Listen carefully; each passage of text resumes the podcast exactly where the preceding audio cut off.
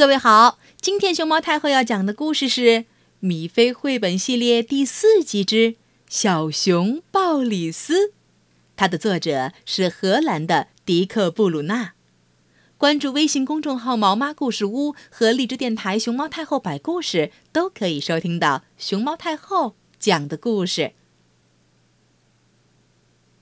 秋天到了，鲍里斯想，天气变得真凉快，我要准备点木块，趁着冬天还没来。我要先去找些树枝，森林可近呢。而且里面有很多树，瞧，我已经走到了。他在森林里走啊走啊，找的非常仔细，希望能在地上找到木柴，或者捡点树枝。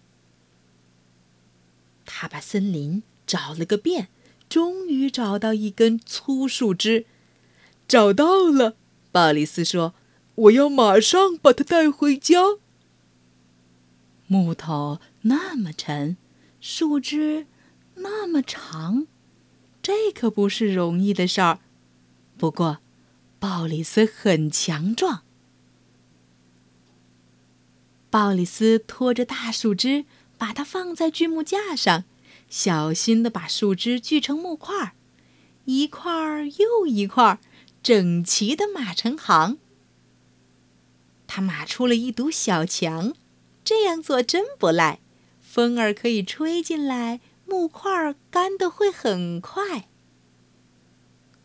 鲍里斯回到房子里，他的房子是木头做，从画中可以看出来，虽然旧，但很不错。尖房顶、小烟囱，还有红色、黄色相间的。小窗帘儿，呵呵，太好了！鲍里斯说：“做完辛苦的工作，我要去洗个澡，用好多水擦出好多肥皂泡，然后我再做顿美餐，做我最爱的美味番茄汤。嗯。”番茄要用最好的。吃完饭以后，他想：我已经洗过了澡，还剩一些旧木块，可以来把壁炉烧。壁炉里烧着旧木块儿，鲍里斯找了一本书来看。他坐在温暖的壁炉旁，一直看到睡觉前。晚安，鲍里斯。晚安，正在听故事的你。